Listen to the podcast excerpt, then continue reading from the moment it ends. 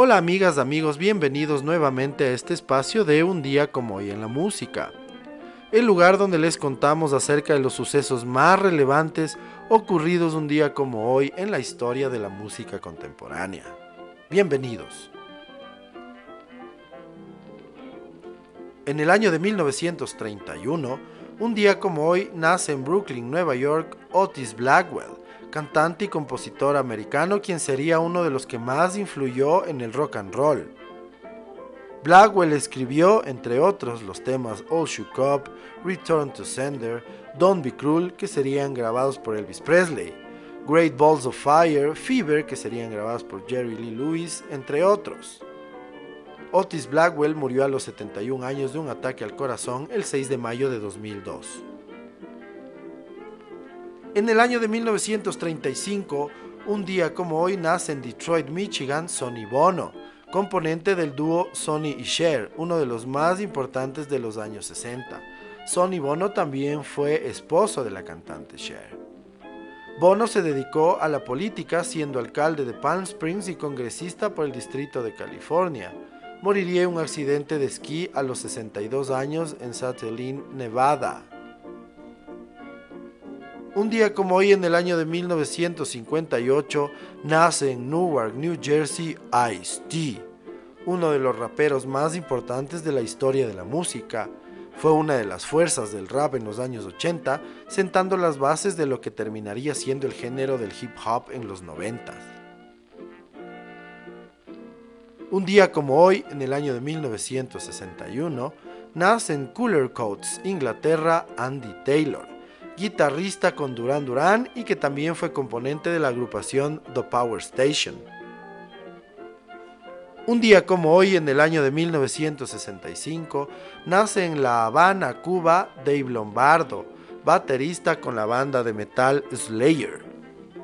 Lombardo es un baterista conocido por su trabajo con la banda de thrash metal estadounidense y ha participado en seis de los álbumes de Slayer, incluyendo el lanzamiento de 2006 Christ Illusion, por el que recibió críticas muy positivas. La carrera de Lombardo abarca 25 años en los que ha participado en la producción de 29 lanzamientos de diversos géneros con bandas como Grip Pink, Phantomas, Testament, además de Slayer. Un día como hoy, en el año de 1971, los Rolling Stones son demandados por los Hells Angels porque dicen que su privacidad fue invadida al mostrar un incidente ocurrido en el Festival de Altamont y que fue mostrado en el documental Give Me Shelter. Un día como hoy, asimismo en 1971, la ciudad de Detroit declara el Día de Aretha Franklin. En el año de 1985, Careless Whisper, la canción de George Michael, estaría tres semanas consecutivas en el número uno de la lista americana de singles. El tema sale como el primer single en solitario de Michael después de su separación de la banda Wham. Asimismo, en 1985, un día como hoy, Bruce Springsteen consigue su primer número uno en la lista británica de álbumes con el disco Born in the USA. El disco tarda 36 semanas en llegar a la cima y estará 5 semanas no consecutivas en lo más alto. Un día como hoy en el año de 1990 nace en Toronto, Ontario, Abel McConnell Tesfaye, conocido por The Weeknd, cantante y compositor y una de las nuevas estrellas de la música en los últimos años. En el año de 1991, un día como hoy, Innuendo de Queen es número uno en la lista de álbumes en el Reino Unido durante dos semanas. El disco será el último de estudio en publicarse con Freddie Mercury vivo. El cantante fallecerá el 24 de noviembre de ese mismo año.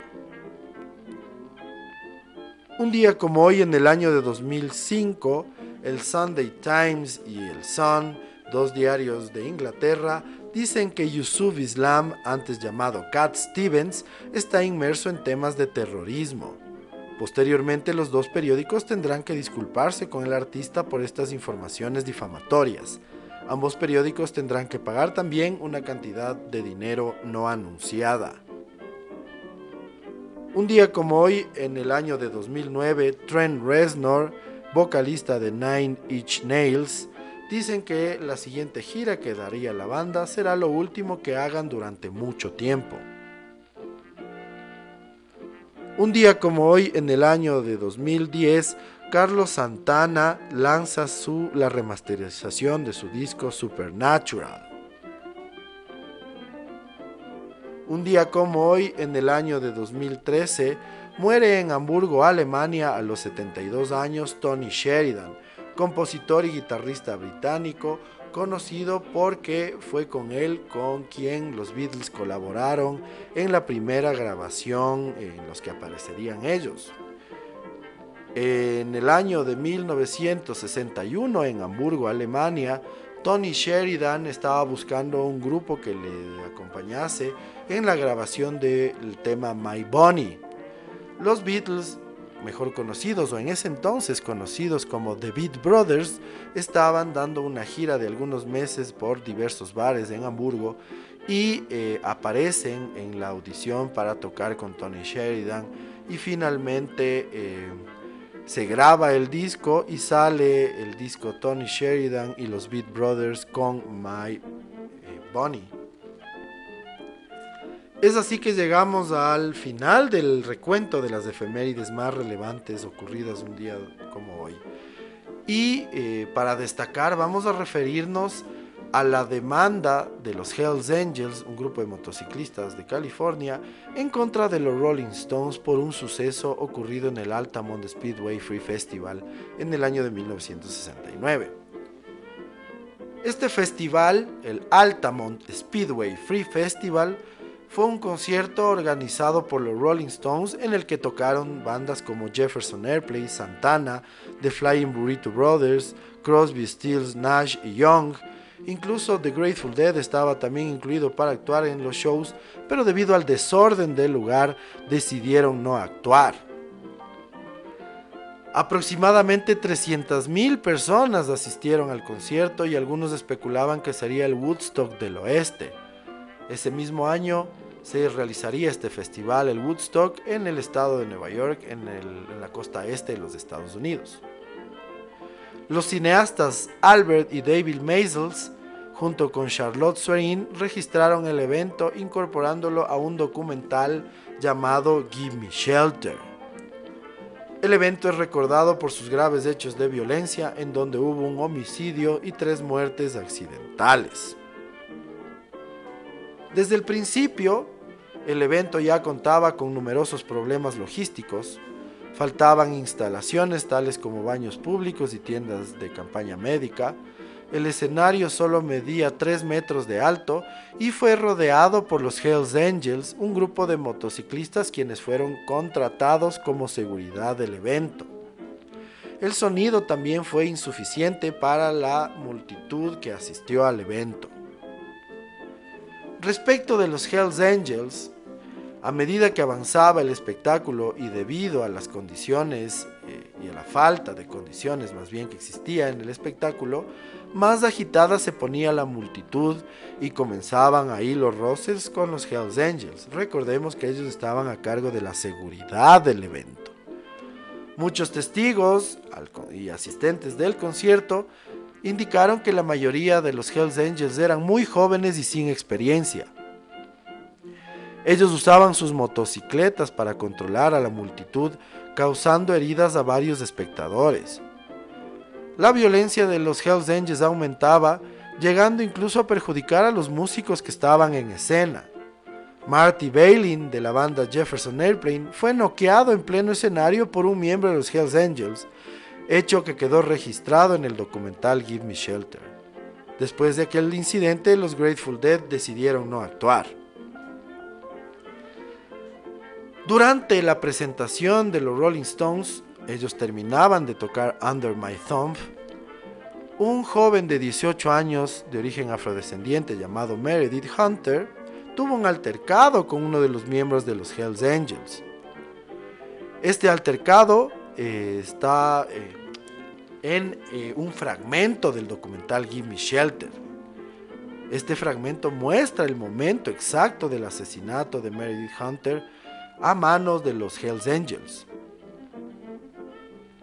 Meredith Hunter muestra un revólver como señal de advertencia debido a los altercados que estaban suscitando, pero sin mediar aviso fue apuñalado cinco veces y recibió patadas hasta la muerte. Luego, el público y la banda reaccionan y detienen el concierto.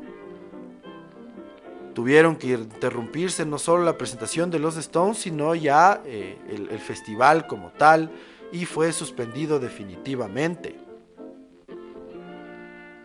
El concierto de Altamont a menudo contrasta con los festivales de Woodstock y el de Monterrey y marca el final de la era hippie, de la inocencia encarnada por Woodstock o de facto el fin de la era de los 60. Los críticos lo llaman la muerte de la nación Woodstock y nunca más se permitió la realización de un concierto de rock en ese lugar.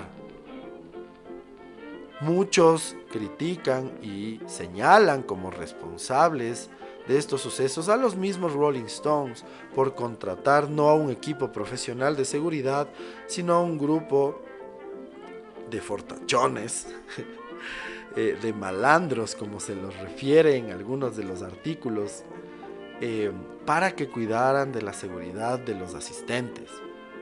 Es así que al más mínimo altercado, lo primero que sucedió fue que la violencia se respondió con más violencia y se dio este homicidio. Eh, la escena que muestra el, el asesinato de Meredith Hunter da lugar a que un día como hoy en 1971 esta organización de los Hells Angels presenten una demanda en contra de los Rolling Stones porque supuestamente o aparentemente habrían eh, vulnerado su privacidad. No obstante, la demanda fue rechazada por improcedente. Eh, así concluimos un recuento de lo que fue este infame festival. Sin embargo, una gran, gran iniciativa de continuar con estos espectáculos a gran escala, eh, pero que fue más bien el evento que dio fin a la era hippie, a la era de, de los conciertos del paz y amor de la generación de Woodstock. Muchas gracias por escucharnos. Aquí llegamos al final de esta entrega. Esperemos que nos sigamos escuchando en los siguientes episodios. Chao.